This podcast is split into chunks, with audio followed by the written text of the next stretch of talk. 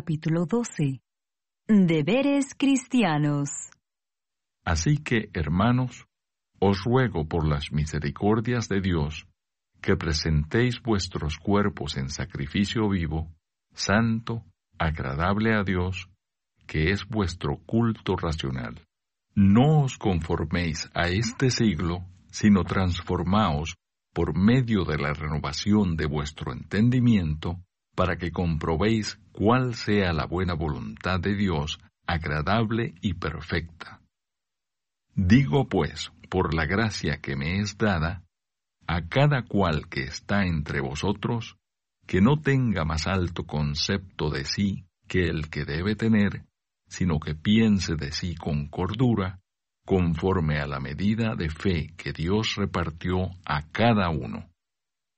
Porque de la manera que en un cuerpo tenemos muchos miembros, pero no todos los miembros tienen la misma función, así nosotros, siendo muchos, somos un cuerpo en Cristo y todos miembros los unos de los otros. De manera que teniendo diferentes dones, según la gracia que nos es dada, si el de profecía, úsese conforme a la medida de la fe, o si de servicio, en servir, o el que enseña, en la enseñanza, el que exhorta, en la exhortación, el que reparte, con liberalidad, el que preside, con solicitud, el que hace misericordia, con alegría. El amor sea sin fingimiento. Aborreced lo malo, seguid lo bueno. Amaos los unos a los otros con amor fraternal. En cuanto a honra, prefiriéndoos los unos a los otros. En lo que requiere diligencia, no perezosos, fervientes en espíritu, sirviendo al Señor, gozosos en la esperanza, sufridos en la tribulación, constantes en la oración, compartiendo para las necesidades de los santos, practicando la hospitalidad. Bendecid a los que os persiguen, bendecid y no maldigáis.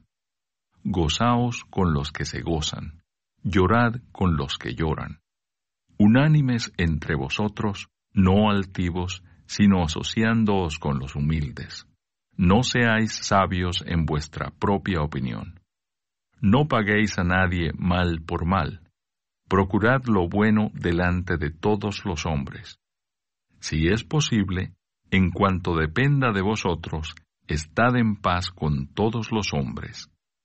No os venguéis vosotros mismos, amados míos, sino dejad lugar a la ira de Dios, porque escrito está, Mía es la venganza, yo pagaré, dice el Señor.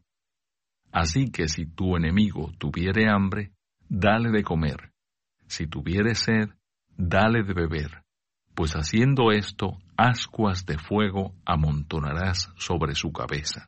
No seas vencido de lo malo, sino vence con el bien el mal.